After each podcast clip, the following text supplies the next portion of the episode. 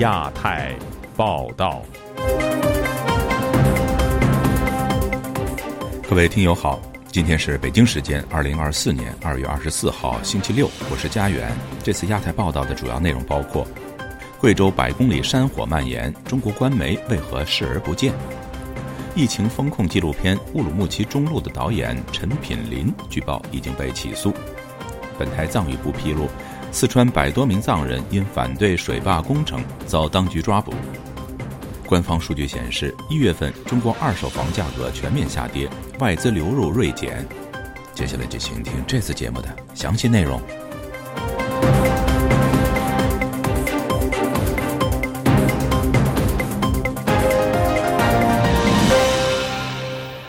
贵州贵阳、遵义、毕节、金沙等地至少有二十五个地区。自本月十八号起，相继发生山火，昼夜燃烧的山火绵延百多公里，当局投入近万人次扑救。引发山火的原因可能与农民祭祀、乱扔烟头或者是春耕用火有关。官方公布有两名消防员死亡，网民炮轰官媒刻意冷处理贵州山火。以下是记者古婷的报道。二月十八日起，中国贵州、遵义、毕节、金沙、安顺等二十多个县市相继发生特大山火。网民拍摄的视频中，夜色中的山火连绵不断，形成一道火焰长城。在高速公路贵州境内，出现山火火焰冲上公路的情景。据称，山火燃烧面积相当于两个台湾。直至二十一日，才见有中国媒体开始报道。对此，网民炮轰当局冷处理。贵州山火，一网民发视频说：“奇了怪了，贵州山火这么大的事儿，竟然一点热度都没有吗？为什么呀？热度是不是都被寒假作业，哎，就落到巴黎的厕所给带走了？还是说各种跟风报道，什么网络谣言，什么断亲潮、离婚潮的给截胡了呀？都干嘛呢？就这种事儿还需要自媒体博主出来喊吗？十八号的山火我都不知道，现在火都连起来烧了，多恐怖啊！”遵义居民王先生本周五接受本台采访时，批评官方媒体对外国灾难的报道穷追不舍，对境内的灾难却熟视无睹。他说：“报喜不报忧是共产主义国家宣传机构的特色。之前美国和澳大利亚发生山火，在宣传部门控制下的中国党国媒体每天都会在报道相关新闻。”但在中国贵州发生的事，他们会选择性的冷淡。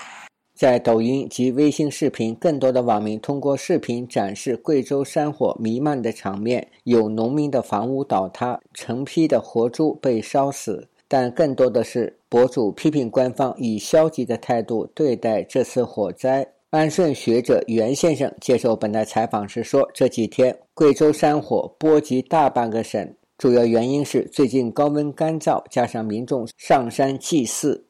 正值春节期间，上山扫墓、祭奠先人的这种比较多，一不小心就很容易引发山火。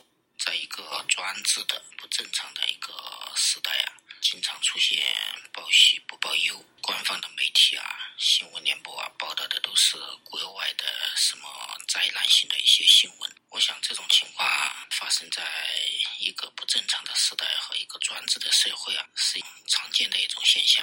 正在贵州桐梓县家乡的艺人是季峰对本台表示，周五上午，当地两名国宝上门找他，要求他删除有关贵州山火的评论。其实呃我在五六天前就刚开始山火的时候就听见了。因为那天那个国宝来我家的时候，就说要让他去去执勤那边防山火。贵州有个风俗，从年三十开始，都要去跟逝去的亲人上坟烧纸、点香、烧蜡烛。我是不是觉得这是一种末日乱象？财新网报道，二月二十一日，贵州省多地公安局通报森林火灾警示案例，村民丢弃未灭烟头、祭祀烧纸。自由亚洲电台记者古婷报道。在中国当局实施严苛的清零防疫政策的三年里，各地民众都遭遇了惨痛的集体经历，而纪录片《乌鲁木齐中路》正是揭示这段痛苦防疫真相和白纸运动过程的珍贵影像资料。该纪录片导演陈品林在发布影片后失踪已久，近期据报已经被当局以涉嫌寻衅滋事罪起诉。以下是本台记者经纬的报道。独立纪录片导演陈品林于一月五日被中国当局以涉嫌寻衅滋事罪批捕，他的案件在二月十八日被移交检察院起诉。白纸运动期间，陈品林与一位女性朋友在上海抗议现场拍摄大量视频。白纸运动一周年后，他将拍摄的视频制作成纪录片《乌鲁木齐中路》，并上传至互联网。随后，二人被中国警察抓捕。据悉，该女性朋友目前已经取保，但陈品林仍被关押在上海市宝山区看守所。这部纪录片虽然以乌鲁木齐中路命名，英文明确为“并非境外势力”。该纪录片时长一小时十七分钟，集合了无数由中国民众在疫情防控期间拍摄的真实经历碎片。沉痛地展现了中国人民的那段痛苦记忆。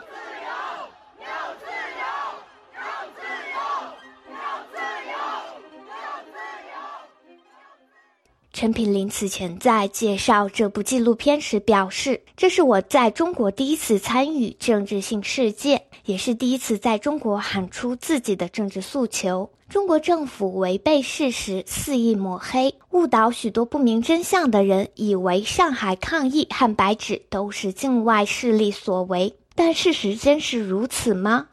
曾在上海参与抗议的黄奕成告诉本台，早在纪录片筹备期间，陈品林曾联系过他。黄奕成也因提供了珍贵素材而出现在该片片尾的致谢名单中。他说，在纪录片完成后，二人进行了最后一次交流，随后陈品林失踪。他的这个片子能够让更多人了解到这个乌鲁木齐中路白纸运动的这个真相啊。然后他自己也为此付出了一个比较惨重的代价，因为我当时是以为他是把这个片子剪完以后，然后可能人就到国外来了，然后他再发布这个片子，但我不知道他人还在国内。他认为乌鲁木齐中路与北京之春、天安门共同构成了中国社会运动纪录片的谱系，是中国民主运动史上的三大里程碑之一。就是我觉得很敬佩他，也是很为他的处境而感到心痛啊！如果说啊有其他的一些活动人士想要做类似的事情，我觉得大家是要有一个心理准备，因为就是当你成为这个政权的一个 target 的时候啊，你就不可能完全的安全。不仅陈品林被抓。该纪录片在互联网上也被迫消失，陈品林的油管频道目前已无法查看。在美国的白纸青年杨鹏表示，陈品林被抓很符合中国政府一贯对自由言论和正当人权的打压，并不出人意外。啊，也就是他已经想清楚了，他可能有什么样的一个后果，他并且愿意去承担。在中国当局实施的严苛清零防疫政策下，中国人三年的日常生活被破坏殆尽。二二年十一月二十四日，因清零政策导致救援延误的乌鲁木齐大火酿成死伤数十人，彻底点燃了中国人民的愤怒。两日后，无数中国群众走上街头，反抗风控和中国当局长期对人权的压迫。其中以上海乌鲁木齐中路抗议现场最为激烈。这场运动事后被称为“白纸运动”。迫于舆情压力，二二年十二月七日，中国当局在尚未做好应对准备的情况下，推出新十条疫情防控优化指导意见，正式放弃了动态清零的严苛防疫策略。八九学运领袖周峰所表示，陈品林被指控的涉嫌寻衅滋事罪，无疑是一项莫须有的政治罪名。当然，中共是一个践踏法律的国家，他的一切都是为了所谓的政治稳定，往往这个意味着就是抹灭真相。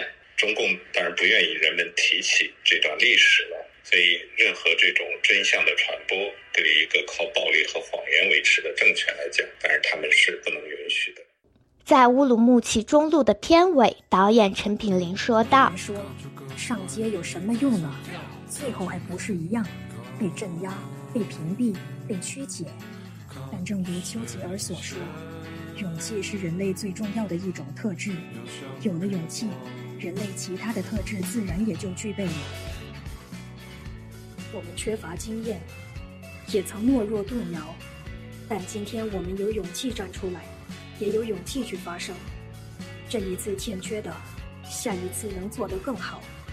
如果再来一次，我依然会选择到现场，因为一个连白纸都恐惧的政府，击溃不了人民心中的正义谁没有信仰谁没有思想谁没有罪。自由亚洲电台记者金伟华盛顿报道。据本台藏语组披露，近日有百多名藏族僧侣和民众因抗议当局在金沙江上游修建水电站项目被抓。据悉，这座计划中的大坝工程将摧毁当地多座寺庙，影响大约两千多名居民的生活。请听记者夏小华的报道。记者二十三号采访流亡藏人萨格尔扎西，他指出，中国政府在四川省甘孜藏族自治州德格尔冈托镇洼布顶乡计划新建冈托水电站，至少有两个村和望堆寺、迎南寺等六座寺庙将遭到强拆，影响上千人。萨格尔扎西说：“二月十四日发生的，刚开始就是呃，他们到那德给县的那个县政府门前，有的说是抗议啊，有的说是请愿，不要把冈托水电站建在这儿，停止要建。”那个刚到时间站，希望他们不要搬迁。然后是僧人被抓和大批的那个民众被抓的事情，就是发生在昨天，就是二月二十二日。萨格尔扎西表示，他先是在抖音、微信、微博发现境内传出多个视频。二月十四号开始，当地藏族僧人和一般民众聚集在德格尔县政府外抗议新建钢托水电站，但随后发现微博、微信相关视频遭到删除。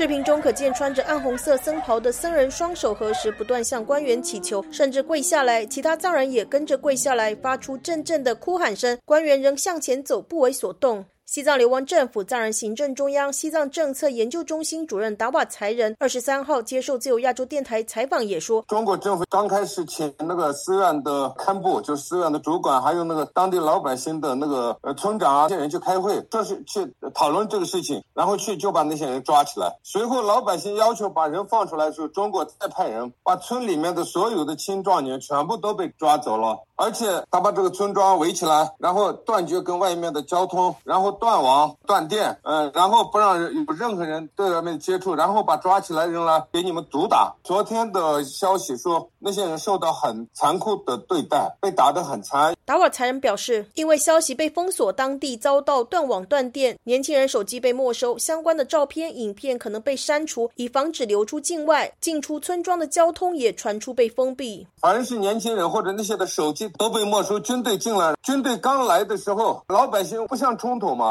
因为冲突对老百姓没有好处，所以镜头里面可以看到那下跪啊，还有老百姓跟那个军队过来的时候，还给他们茶水啊或者食物的供应，以便改善关系，希望不要闹得很大。但是第一天，呃，中国的军警还好，武警啊那些呃特警，但是第二天他们就开始动手，动手的时候，呃，打起来毫不手软。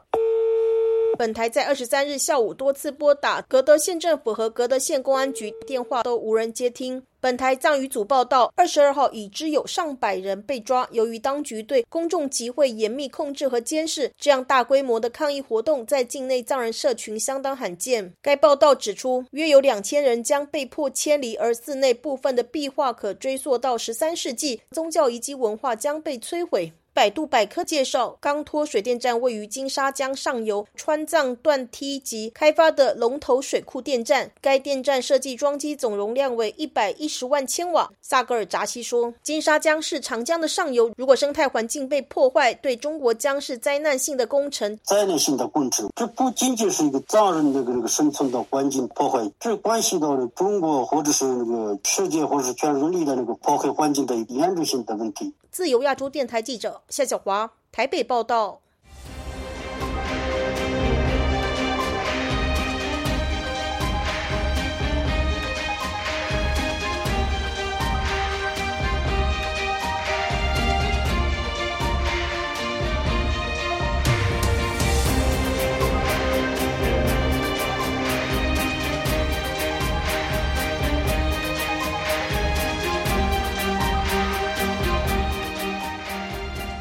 中国国家统计局星期五公布的数据显示，一月份的全国二手住宅价格全面下跌，创多年来最大跌幅。此外，中国一月份实际使用外资金额也同比下降了一成，经济前景不容乐观。以下是本台记者黄春梅发自台北的报道。根据中国统计局公布的数据显示，一月份一线城市新建商品住宅销售价格同比下降百分之零点五，降幅比上个月上升了零点四个百分点。其中，北京和上海的新屋已经摆脱下跌，分别上涨百分之一点三和四点二，但是广州和深圳持续下跌，跌幅分别为百分之三点六和四点一。二手住宅销售价格比新屋更惨，一线城市同比下降百分之四点九，降幅比上个月扩大一点四个百分点。其中，北京、上海、广州和深圳的二手房仍然跌跌不休，降幅从百分之三点七到最高百分之六点一。二线、三线城市则分别下降百分之四点四和四点五。《华尔街日报》分析，二手住宅价格降幅是九年来最大跌幅。住宅价格的持续下跌表明，中国政策制定者们面临艰巨的任务。他们已经采取了几项措施重振房地产市场，但迄今为止仍未扭转市场颓势。中国房地产市场低迷已将众多开发商推至崩塌的边缘，并严重打击人们对中国的信心。报道引用中原地产的地产研究部负责人刘渊表示，房价的底部远未到来，这不会在二零二四年发生。在中国大力出手抢救房地产的同时，外资出走中国的脚步并未停歇。中国商务部中午公布的最新数据显示，今年一月，中国全国新设立的外商投资企业同比虽然增加超过七成。但实际使用的外资金额一千一百二十七亿元人民币，比去年同期相比下滑了百分之十一点七。自由亚洲电台记者黄春梅台北报道。近期，一起上海女教师出轨十六岁学生遭停职事件在网络引发热议，网友舆论多聚焦于权力不对等等，出于崇拜情节等伦理或心理因素，少触及法律层面。究竟与未成年学生发展师生恋，应是伦理还是法律问题呢？请听本台记者徐威婷的报道。近日，有一名上海市徐汇区某中学女教师遭丈夫实名举报，指她出轨一名十六岁高中男学生，与未成年人发生关系。这位丈夫公开妻子与男学生之间的亲密聊天截图，并质问：“试问这样师德败坏的人，怎么配为人师，教书育人？”事件爆出后，引发公众关注，迅速登上中国热搜榜。据澎湃新闻网报道，涉事中学二月十九日表示，当事女老师已被停职，目前事件正在调查中。师生恋触动民众道德神经，中国网友一面倒反对老师与学生发展恋情。网友湖南视尔在微博写道：“师生恋之所以很难说是两情相悦，主要是因为其中存在权力差异、社会和文化因素的影响，以及学生的成长和发展问题。”网友甜酒味饼干呼应：“因为所处职业位置的原因，老师对学生是有话语权，而学生对老师天然畏惧感。”但也有网友认为，若师生恋当事人年龄较大，就较无法网友小鹏远航号零零六就指出，师生恋在大学不足为奇，放在高中、初中小学就跟犯罪没啥两样。不反对和自己的老师谈，但得看你是什么时候谈。即使网络舆论多反对师生恋，但中国泛心理学创业公司知我探索二月二十日在微信公众号撰文指出，其实部分人心中仍默默觉得师生关系中诞生一点爱情也未尝不可，而这与大量文艺作品让人习惯权力不对等中也能诞生爱情的说法有关系。文章以韩国电影《智齿》、英国电影《裂缝》为例说，这些作品都将师生恋描述的隐忍、迷人，挑拨着观众那寻求刺激的神经。师生恋虽某种程度仍被视为禁忌之恋，但在各国都时有所闻。举例来说，法国总统马克龙大他二十四岁的妻子就曾是他老师，且两人恋爱的时候，女方仍已婚。前德国总理默克尔第二任丈夫也曾是他硕班教授，两人相识时也都是已婚身份。不过，为保护学生权益，避免教师滥用权力，欧美多所院校皆明文禁止师生恋，例如英国牛津大学、美国耶鲁大学等名校。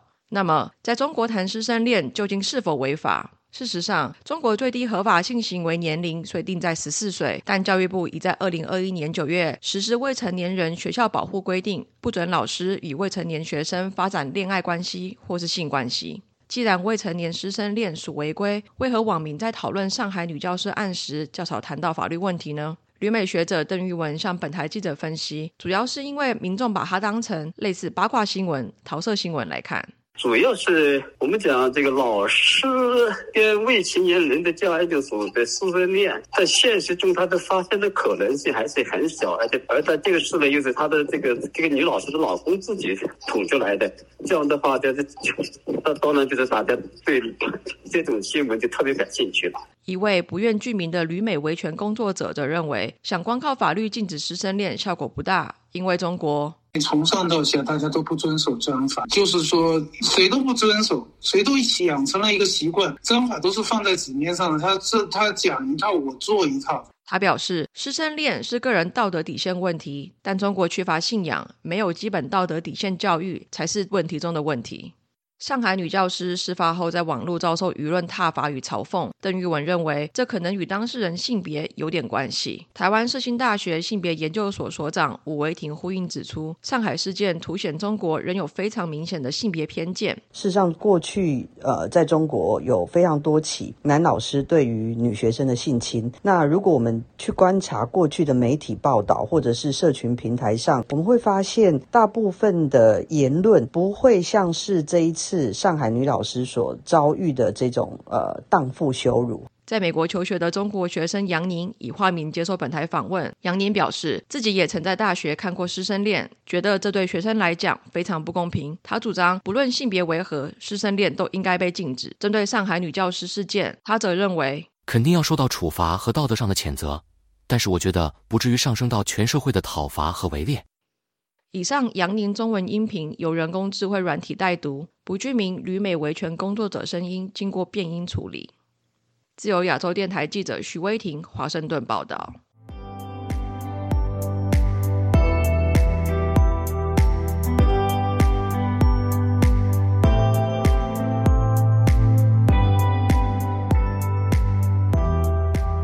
近日发生的中国快艇在台湾金门海域翻覆事件，引发中方宣布对下金海域实施常态化巡查。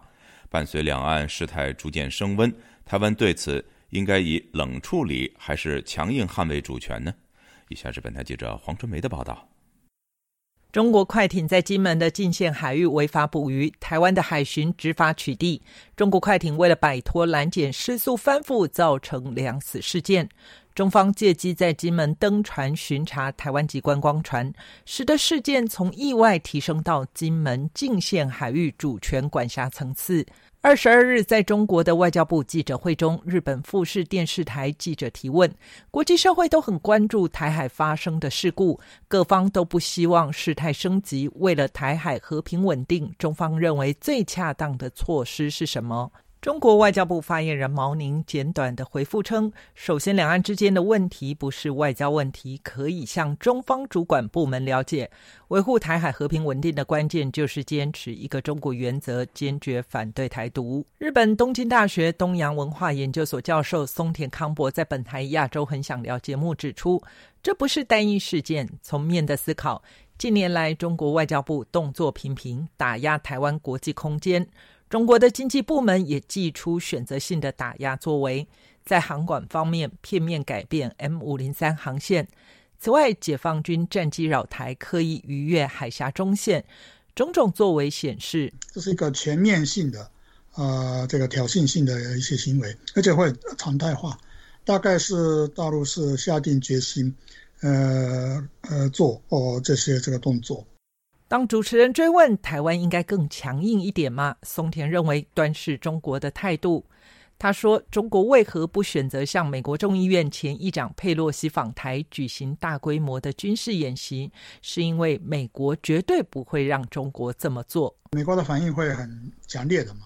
所以，呃，这些小小小的动作，呃，战机的起飞的次数多一点，国际航道哦。”，呃就是往西边移动几公里，美国也不没办法做什么，所以这些小动作，哦，中方是可以呃获每次都可以获得呃胜利。不只是在今夏进线水域，中国的海警船也会定期出现在钓鱼岛十二里水域内。主持人问日本政府的应对模式是否能提供台湾参考，松田认为很难。他说，日中之间的对峙是按照国际法规范处理，目前是和平时期，日方不会使用武力驱赶。就算是其他国家船只进入一个国家的领海。如果军舰没有对该国造成伤害，拥有无害通行的权利。他说：“日本是遵守国际法，而非示弱或示强。国际法的规范到底在两岸呃这之间呃能不能适用，或者是中国呃有没有呃这个意图来这个适用，这是另外呃一个话题。我我估计大概是不太可能，它的升级的速度可能比较快一点。”松田表示，台湾如果要继续跟中国相抗衡，中国每一个动作都要反应，不然他就得寸进尺进来了。中国对其他国家也是这么做，不过还是要看台湾方面怎么想。自由亚洲电台记者黄春梅台北报道。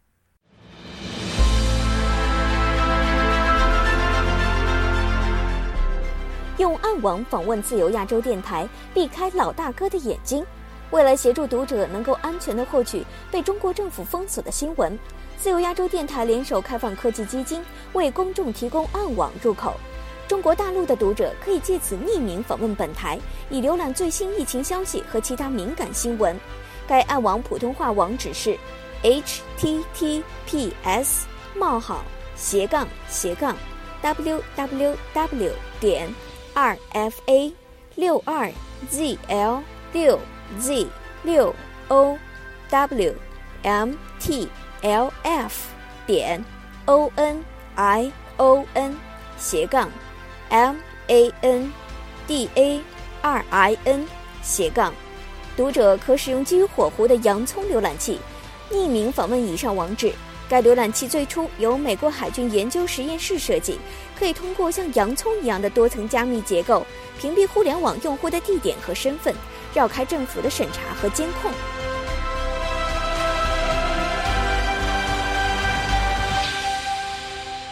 听众朋友，接下来我们再关注几条其他方面的消息。据台北驻美国经济文化代表处二十二号发表的新闻稿，台湾驻美代表于大雷于美东时间二月二十二号上午与美国在台协会执行理事蓝英共同签署了台美国际发展合作备忘录。新闻稿说。财团法人国际合作发展基金会及美国国际开发金融公司将在合作备忘录的框架下，就健康护照、妇女赋权、资讯、农业、气候、能源、中小企业以及基础建设等领域探索合作机会。据美国国务院发言人办公室新闻稿，美国对朝事务高级专员朴正玄二月二十一号与中国朝鲜半岛事务特别代表刘晓明举行视频会议，讨论朝鲜日益破坏稳定和升级的行为，以及深化与俄罗斯的军事合作。新闻稿说，双方讨论了维护朝鲜半岛和平与稳定的必要性，以及恢复对话和外交的重要性。他们还讨论了俄罗斯和朝鲜之间日益加强的军事合作，这违反了联合国安理会的多项决议。